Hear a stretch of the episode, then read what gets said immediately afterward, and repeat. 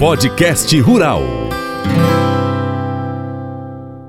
Hoje o seu podcast rural está participando aqui com uma disputa. É isso mesmo. Gente, mas como assim, Francis? Ó, a gente está recebendo hoje uma das duas chapas que estão aí na disputa pela presidência da, do Sindicato dos Produtores Rurais de Paracatu. É uma disputa sadia, claro, né? Toda disputa ela é sadia, ela deve ser assim. E a gente hoje está recebendo aqui o Peter, eu não vou falar o sobrenome dele que é muito difícil, e o Matheus de Sá, que é da chapa Nova Geração, é a chapa número 2 da eleição uh, do Sindicato dos Produtores Rurais de Paracatu, que acontece na terça-feira, dia 5. E o meu bom dia primeiro aqui vai para o Peter. Fala seu sobrenome, por favor, o Peter, que eu ainda não consegui aprender a falar, não. Bom dia. bom dia, Francis. Bom dia, produtores e ouvintes. É, meu sobrenome é meio complicado mesmo, mas é descendência alemã, né? Uhum. É Peter Freisleben. Não é. A pronúncia é tranquila? Eu vou com o Matheus para poder falar seu sobrenome aqui. é Peter Freisleben. Mas é tranquilo. Falar é você é nascido depois, em Paracatu, Peter? Sou, sou de Paracatu. Uhum. É, nasci em Paracatu, depois eu fui para São Paulo, meus pais mudaram para lá, eu tinha uns 6 anos de idade. Uhum. E retornei é, aos 18 anos para Paracatu. Hoje você tá com quantos anos? Tô com 29, tem 11 anos que eu tô morando em Paracatu. Menino. e produtor rural? Sou produtor rural, venho de família de produtores rurais. É, meus pais têm fazenda aqui em Paracatu. Uhum. Retornaram a São Paulo por motivos de trabalho também, mas meu tio continua aqui, eles são sócios. Hoje, eu, hoje eu sou sócio do meu tio também. Uhum. Vocês trabalham com que tipo de cultura? É, nós, inicialmente nós tínhamos leite, trabalhava com leite e agricultura. Depois foi migrando, passamos para. Hoje a maioria, a maioria da. A gente mexe com gado de corte uhum. e também com, com lavoura irrigada. Certo. Hoje 100% das nossas áreas são, são áreas irrigadas e estamos aí nessa luta da, da irrigação, da, trabalhando com soja, feijão, milho de semente e sorgo. Uhum. De vez em quando a gente arrisca alguma outra, uma cultura ou outra, mas o carro-chefe são esses mesmo. Entendi. É, por falar em, em, feijão e soja, como é que tá lá? Tá já choveu lá na sua região? Francis, tá uma esse ano está uma situação muito complicada. É, nós estamos vendo aí a falta de chuva que está acontecendo, não, é um muito atípico. Uhum. Eu estou aqui há mais de 10 anos, né? Retornei para cá, eu nunca passei por uma situação igual essa. Esse ano está uma questão tá difícil mesmo pro produtor. A falta de água e chuva tá tá tá dificultando muito a vida dele e vai dar uma quebra de safra muito grande. E aí não tenha a, dúvidas disso. Aí a decisão tem que estar tá avaliando todos os pontos, né? Mercado e tudo mais. Com certeza, ficar muito atento ao mercado para fazer a melhor escolha, não precipitar. É, acredito que é, os valores das commodities aí com essa. Estados Unidos já veio, já veio com uma quebra grande uhum. e a nível Brasil a gente acredita também tem vai, vai sair os números da Conab aí futuramente, mas do que a gente acompanha não só na região de Paracatu, mas no Brasil inteiro tá geral essa, essa esse esse problema climático. Então a quebra de safra é grande. Tem que analisar muito muito, muito isso antes na hora de vender o seu, o seu produto, né? Para não fazer uma escolha errada. Porque a produção a gente não, não pode. Esse ano acredito que não seja das melhores. Entendi. Obrigado pelas suas informações. Matheus, Matheus de Sá, um bom dia para você. Bem-vindo ao Paracatu Rural. Bom dia, França. Bom dia a todos os ouvintes. Bom dia a todos os produtores rurais. Matheus, você é filho do Edmundo, né? Isso. Já foi presidente da Copervap. Isso. O tio foi secretário de transporte. Isso aí. Ô, Matheus, fala um pouquinho de você. Você tem quantos anos? Então, França, eu tenho 31 anos. Produtor é... rural desde moleque, né? Desde moleque, França. Desde novinho já gostava muito de fazenda com meu pai. Sempre acompanhava ele, né? Sim. Sempre junto e fui tomando gosto pela coisa. Aí depois fui ficando mais velho, foi ele me empurrando, empurrando e virei produtor. E o que, é que você produz hoje na sua propriedade lá da família? Hoje a gente produz leite, é, soja, milho, sorgo, milho de semente, tem as áreas irrigadas, tem o sequeiro também, né? Gado de corte. É, sou sócio do, do, leilão aqui em Pracatu, movimentando o, mercado do Noroeste, de Pracatu também. Bacana, bacana. Mas fala aí, quem desses dois vai me responder? É, como é que surgiu então a chapa Nova Geração? Por que, que vocês decidiram participar dessa disputa pela presidência do Sindicato dos Produtores Rurais de Paracatu? Então, Francis, eu vou, vou explicar melhor como foi é, surgiu essa chapa Nova Geração. Nós somos um grupo, não, essa, essa ideia não surgiu de agora, essa é uma ideia nossa antiga. Nós temos um grupo chamado Nova Geração. O que, que é esse grupo, Francis? Esse grupo é um grupo de, de novos produtores para tudo, não novos de, de, de, de, tempo de mercado, mas a geração, a sucessão. Uhum. So, somos todos filhos de produtores ou, ou produtores eh, realmente que ingressaram no mercado agora. Surgiu dessa ideia. Nós tínhamos esse grupo criado em 2020.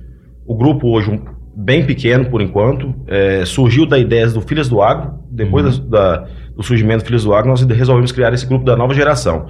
Foi a partir daí que, que nós tivemos a ideia de lançar algum líder dentro de Paracatu.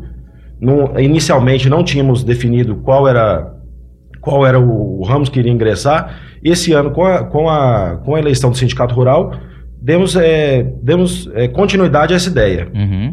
Inicialmente, é, é escolheram o meu nome para fazer parte dessa chapa e, em, e depois colocamos o Matheus de vice. Uhum. Mas foi, foi uma decisão do grupo, do grupo em geral. Nós temos Hoje nós somos 14 pessoas de novos produtores uhum. e foi a partir daí que criamos a chapa Nova Geração. O que, que é a chapa Nova Geração?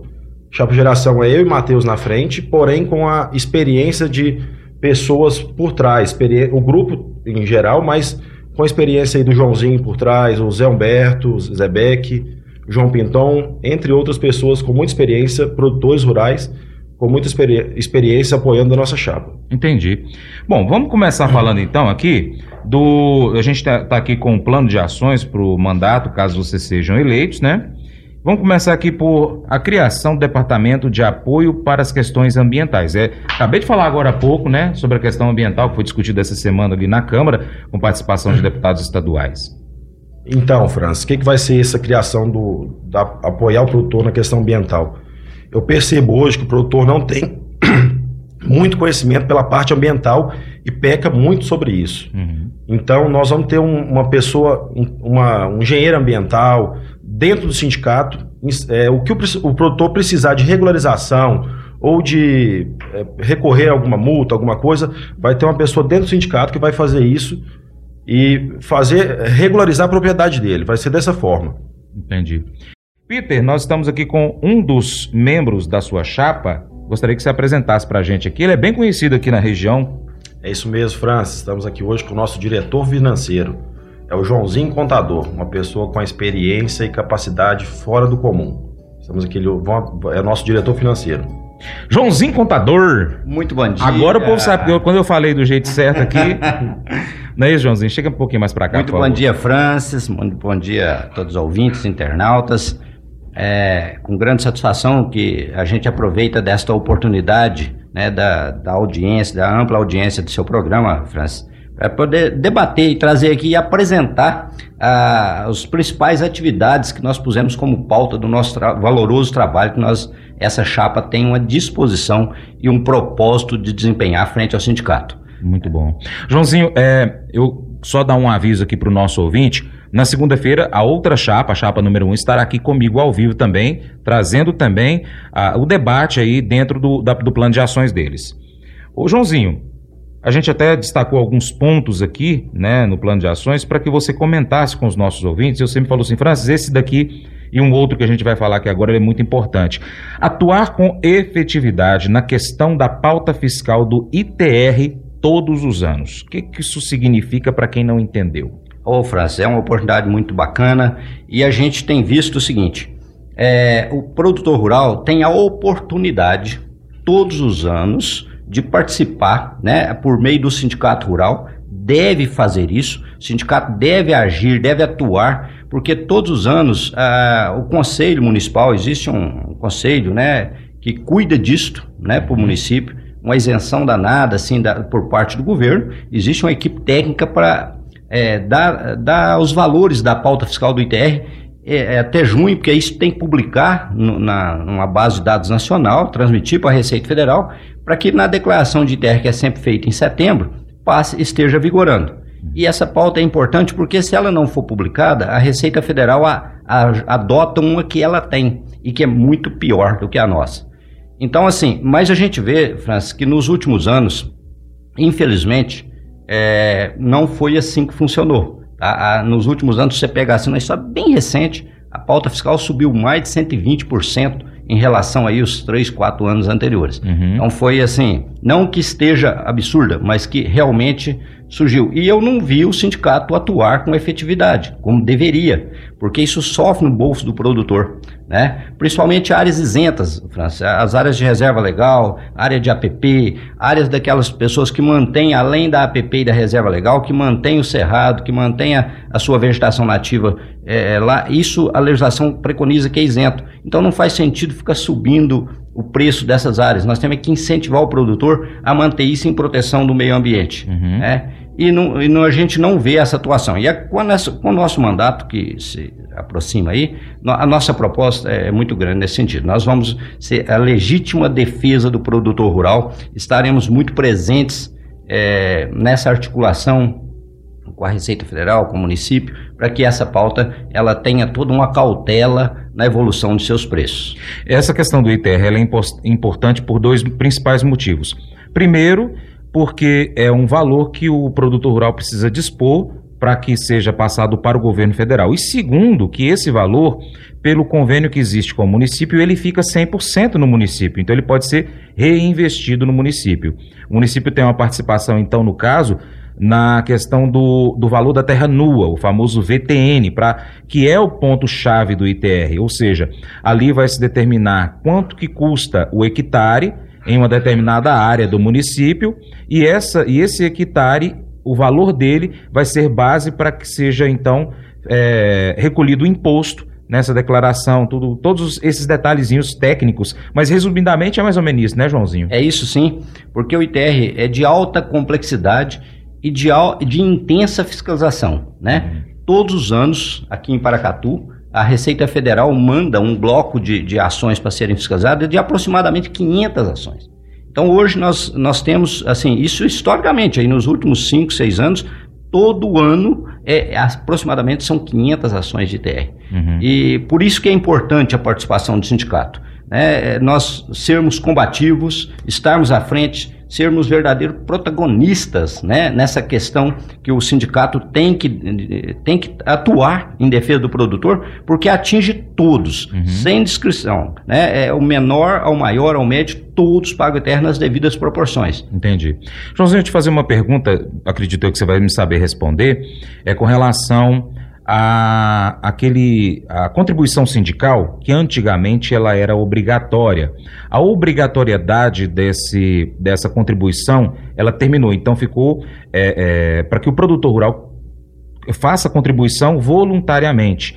Isso tem quantos anos que acontece, Joãozinho? Foi depois da reforma trabalhista, né? É, em 2017, se não me engano, que começou a vigorar. Então, dali para cá, o produtor rural, a, contribuição à CNA, uhum. ela só é obrigatória, é, ela, ela só é facultativa. Uhum. Você paga se quiser. Então, assim, eu particularmente incentivo muito meus produtores a recolher essa contribuição, porque ela é importante para a estruturação dos seus sindicatos. Uhum. O que que acontece? Às vezes ela, ela traz na distribuição dela um desincentivo na medida que grande parte daquela arrecadação é destinada a fiscalizar o próprio produtor. Ah, né? tá. Então, por isso é que precisava mudar essa regra. Ela, ela precisava, a destinação daqueles recursos, ele, nós precisamos de agir, Francis, para que esses recursos dê satisfação do produtor pagar, para saber que ele está ficando é para o sindicato, é para a CNA e não para órgãos que vai fiscalizar o, próprio produtor de forma que não tem nada de bom nisso, né? Antes de fiscalizar, é melhor educar, né? Exatamente. Aí se usar essa verba para a questão da educação do, do nosso produtor rural, acho que é importante, independente se ele seja sindicalizado ou não, né? Porque quando, quando um produtor rural, na minha opinião, como observador do agro, quando um produtor rural não sindicalizado erra a classe toda é penalizada pela sociedade. Isso aí fica ruim para o produtor rural. É um ponto importante que, no caso de um sindicato de produtores rurais, precisa então ser abordado, no meu ponto de vista. Joãozinho, um outro ponto que é destacado aqui no plano de ações do, do, do, da Chapa 2, Nova Geração, é atuar de forma intensa na defesa técnica dos produtores rurais, nas ações fiscais de ITR e outros que a Receita Federal, em parceria com a Prefeitura, estão propondo todos os anos. Você falou um pouquinho do ITR, quais seriam esses outros? É porque assim, nós temos, nós temos ah, essa intensidade de atuações fiscais, o ITR tem, tem demais, né? Então, assim, eu não, não tenho observado o sindicato se propor a defender. E a FAENG, ela se dispõe, ela tem estrutura jurídica, estrutura técnica para nos ajudar. E aí os produtores ficam, a hora que recebem essas notificações, o que a gente observa, Francis, é que cada um para si. Né? E a gente, porque o sindicato precisa ser referência. Você precisa chamar para si a responsabilidade e a participação nisso. Olha, eu quero te ajudar, produtor. Vem para aqui que nós temos condições de te ajudar. É muito importante porque assim, recentemente nós tivemos uma legislação do ITBI que o prefeito Igor fez assim bacana, se propôs né, é, pra, nesse, nessa vibe do, do Brasil de constituir holds, de preocupar com as futuras gerações, de preocupar com a, a estrutura dos negócios, do agronegócio. E aí, a Paracatu tinha uma legislação que cobrava ITBI nessa integralização do, da, dos imóveis rurais como, é, como capital social nessas holdings.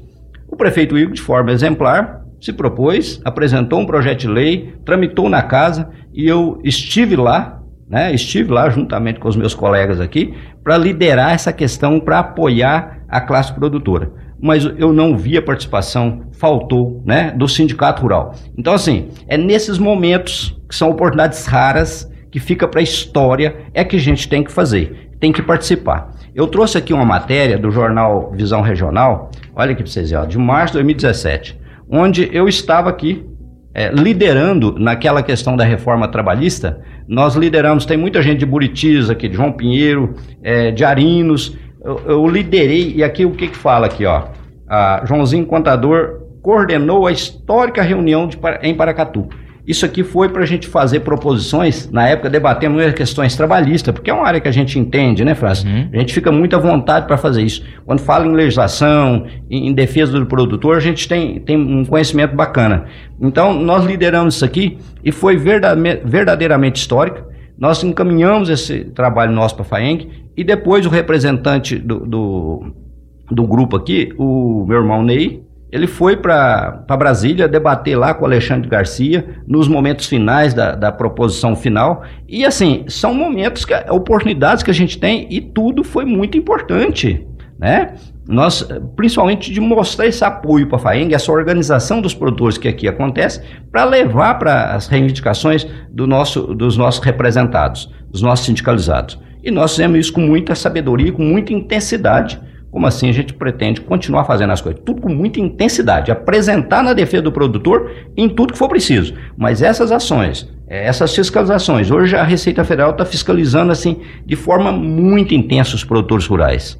É a questão do fundo rural, é a questão do, do imposto de renda, é cruzamento de livro caixa com, contratos agrários. Uhum. Então, assim, nós precisamos alinhar, orientar o produtor com relação a esses contratos agrários, para que não sejam feitos em, em, divergência do que é o entendimento atual da legislação. Né? Nós precisamos estar à frente disso. O produtor ele tem que se sentir protegido. E esse é nosso propósito, é a nossa missão, e nós faremos isso com muita dedicação. Vou aproveitar você mais um pouquinho aqui, Joãozinho, que é uma questão do Francis Acredito eu que isso é importante também para todos os, os sindicalizados. Hoje, uma diretoria do Sindicato dos Produtores Rurais, todos os membros são voluntários, correto? Voluntários, com certeza. Então, é, o que que o, o, o, produtor rural, que é membro da diretoria de um sindicato de produtores rurais hoje, tem de incentivo, né, que ele já não tem um salário, o que, que ele tem de incentivo para poder estar tá buscando essa briga pelos produtores rurais. E ainda faço uma ressalva: nem todas as reuniões que acontecem do sindicato a gente percebe a participação do produtor rural como um todo, a não ser alguns casos muito específicos de algo muito polêmico, aí a gente vê a sala cheia. Isso eu pude observar. É verdade, Francis. É, é, o, o que motiva a gente é o nosso propósito né, a gente estar alinhado com o nosso dever social de estar à frente de todas as instituições. Eu participo de, da associação comercial também e há muitos anos da, com a mesma intensidade. Eu adoro isso. Eu gosto disso. Isso não é para qualquer um. Não basta dar o nome para chapa. Se você olhar no histórico aqui, todas as questões eu estava à frente, viajando para Brasília, viajando para Belo Horizonte, estava à frente. E nós precisamos de, é, de apresentar uma, um projeto de lei. Ainda ontem eu conversava com uma, uma sábia produtora rural, jovem também, a Joyce Apelt, para a gente buscar é, é, normatizar questões que podem proteger o produtor rural. E nós estamos muito alinhados aí, nós vamos fazer coisas muito interessantes. Ganhar já não ganha nada, mas interesse todos têm. Uhum. Eu tenho porque assim, eu só lido com agro. Então, assim, a gente não tem que ser demagogo. Eu adoro estar nessas questões, mas é o público que eu vivo. Eu dependo dos produtores. Eu dependo que eles estejam bem para que eu também esteja bem nas minhas atividades, que você sabe que a minha empresa Audicop, ela só lida com agro. Uhum. Então, eu tenho que estar na defesa. Mas estou no mundo dos empresários porque o agro também tem suas empresas, tem seus armazéns gerais, tem suas holds. Então, é empresa. Eu estou no mundo empresarial e é isso que nos motiva estar à frente, mostrar que eu estou atualizando, que eu estou estudando, eu não paro de estudar, eu estou sempre à frente, mas à minha disposição, França, depois de 33 anos de profissão como contador, a minha disposição hoje é, é equipar-se com esses jovens que a gente encanta de ver o propósito desses meninos de trabalhar. Peter, Comenta, por favor, esse, essa pergunta que eu fiz aqui, que estava fora do nosso roteiro, peguei vocês de surpresa, mas o que, que motiva realmente essa, essa garra que vocês estão nessa disputa hoje para que assumam um cargo tão cheio de trabalhos e desafios, né? Que a gente só falou de, de dois de vários, aqui vocês têm acho que uns 20 itens 24 aqui. Itens. 24 itens. E assim, sem nenhum salário. Vocês vão deixar a sua atividade lá no campo, deixar a sua lavoura lá com os problemas que existem no dia a dia para poder estar tá brigando pelos produtores rurais. Francis, é, que que é, por que nós temos essa, esse, essa motivação? É o interesse em melhorar a, melhorar a vida do produtor rural, que é muito sofrida. Essa é a ganância nossa, não é por poder, não é por status. É querer realmente mudar a vida do produtor rural. Muito bom. É os que nós queremos. Peter, é, eu gostaria que a gente já está com os minutos finais aqui do nosso programa, mas destacasse dentro dos 24 itens de plano de ação de vocês, quais você quer destacar e comentar um pouco a respeito do que a gente estava falando aqui no intervalo, para que o nosso ouvinte também tome conhecimento. Francis, eu sei que o nosso plano de governo é bem extenso, mas eu queria destacar, é, vou falar em geral no, do item 1, o sindicato já presta esse serviço, mas nós vamos melhorar a questão da, da departamento pessoal, vamos incentivar a segurança do trabalho, vamos ter um técnico lá dentro para apoiar os produtores e tudo que ele precisar, ele pode procurar o sindicato e lá ele vai ter a solução.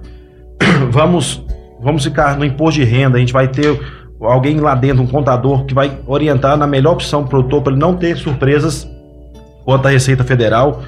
Esse, eu sei que esse serviço o sindicato já presta, mas nós vamos melhorar isso. Pode ter certeza que vai ser um sindicato bem mais forte.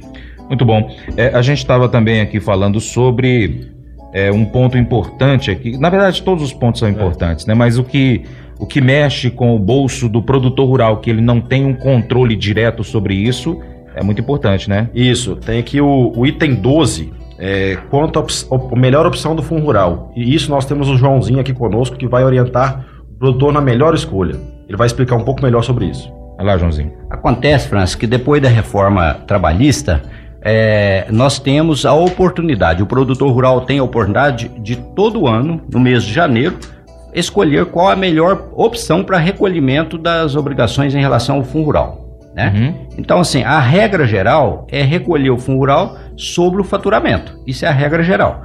E aí, gente, opção é escolher a folha de pagamento, uma contribuição sobre a folha de pagamento, em substituição ao imposto devido, ao mesmo tributo devido, sobre a comercialização. Mas isso só é possível fazer caso a caso e ano a ano. Uhum. As coisas mudam, os cenários mudam, depende muito de muitas é, condicionantes. Né? O produtor que tem muitos funcionários, opa, tem que ver qual que é o volume de faturamento, né? O que que ele vende? É mais exportação? Não é mais exportação? Então assim, isso mexe no bolso do produtor. Nós temos conhecimento para isso e nós vamos agir, porque isso aqui é, um, é uma demanda que ela é mais recente, né? Você vê que foi 2017, 2018 para cá, é uma questão mais recente, mas que a gente vê anualmente com os meus clientes, propriamente dito, a gente vê que quanto mais a gente intensifica a orientação nisso aqui, quanto mais a gente estuda, ainda é pouco para que a gente possa fazer uma, uma boa é, gestão sobre essa questão aqui, porque uma vez feita a opção em janeiro, ela é para o ano todo. Uhum. Né? Então a gente precisa estar à frente do produtor, para contribuir com eles nessa decisão, porque ela não é uma decisão fácil, ela precisa de ser de ordem muito técnica. E o sindicato precisa estar estruturado para fazer essas é, é, essas orientações, Francis. Quero muito agradecer. Matheus está aqui do lado acompanhando também. O Léo também está aqui conosco. Joãozinho, muito obrigado. Eu vou pedir para o Peter agradecer a nossa audiência aqui e deixar aí o pedido de voto para a chapa, né? E um Instagram também para que as pessoas busquem é, mais informações a respeito do seu plano de ações. É isso mesmo, Francis. Quero agradecer aqui a todos os ouvintes e produtores. É, agradeço aqui aos meus companheiros de chapa que estão conosco e quero, quero que no dia 5 de dezembro vocês votem na chapa 2, vote na renovação. Vamos ter um sindicato mais forte. Muito obrigado. Um bom dia para todos vocês. Boa sorte. Mas eu vou dizer uma coisa pra você, viu? É, se quiser colocar propaganda sua aqui nesse programa, ó, eu vou dizer um negócio, você vai ter um resultado bom demais, senhor. É isso mesmo, é facinho, facinho, senhor. Você pode entrar em contato com os meninos ligando o telefone deles, é o 38, é o 991810123, bem fácil. É muito bom porque aí a sua empresa vai sair dentro de um programa que é ligado aí ao homem para mulher do campo. É nós que vai estar tá assistindo e também vai ver sua propaganda. É bom ou não é? Somos confrontados com uma mensagem poderosa sobre o poder da compaixão e da bondade no livro de Provérbios, capítulo 14, verso 7 na Bíblia. A passagem destaca como a generosidade e a preocupação com os menos favorecidos podem ser uma fonte de bênção, não apenas para aqueles que a gente ajuda, mas também para nós. A mensagem nos lembra que ao negligenciarmos os necessitados e oprimidos, nós desconsideramos não apenas suas necessidades físicas, mas a oportunidade de sermos instrumentos de Deus para aliviar o seu sofrimento. A compaixão e a bondade não são apenas virtudes morais, mas expressões práticas de amor e cuidado pelos outros. Somos desafiados a não fecharmos nossos corações diante das necessidades dos que nos rodeiam, mas a agirmos com misericórdia e generosidade. Essa atitude de preocupação genuína com o bem-estar dos menos favorecidos é uma manifestação do amor de Deus em nossas vidas Além disso, quando nós somos generosos, receberemos generosidade em troca também. Podemos então refletir sobre como nós temos praticado a compaixão e a bondade nas nossas vidas. Nós estamos dispostos a ajudar os necessitados, a ser um canal de bênção para aqueles que sofrem. Esse devocional faz parte do plano de estudos Sabedoria em Provérbios 14 do aplicativo bíblia.com. Muito obrigado pela sua atenção. Deus te abençoe e até o próximo encontro. Tchau, tchau.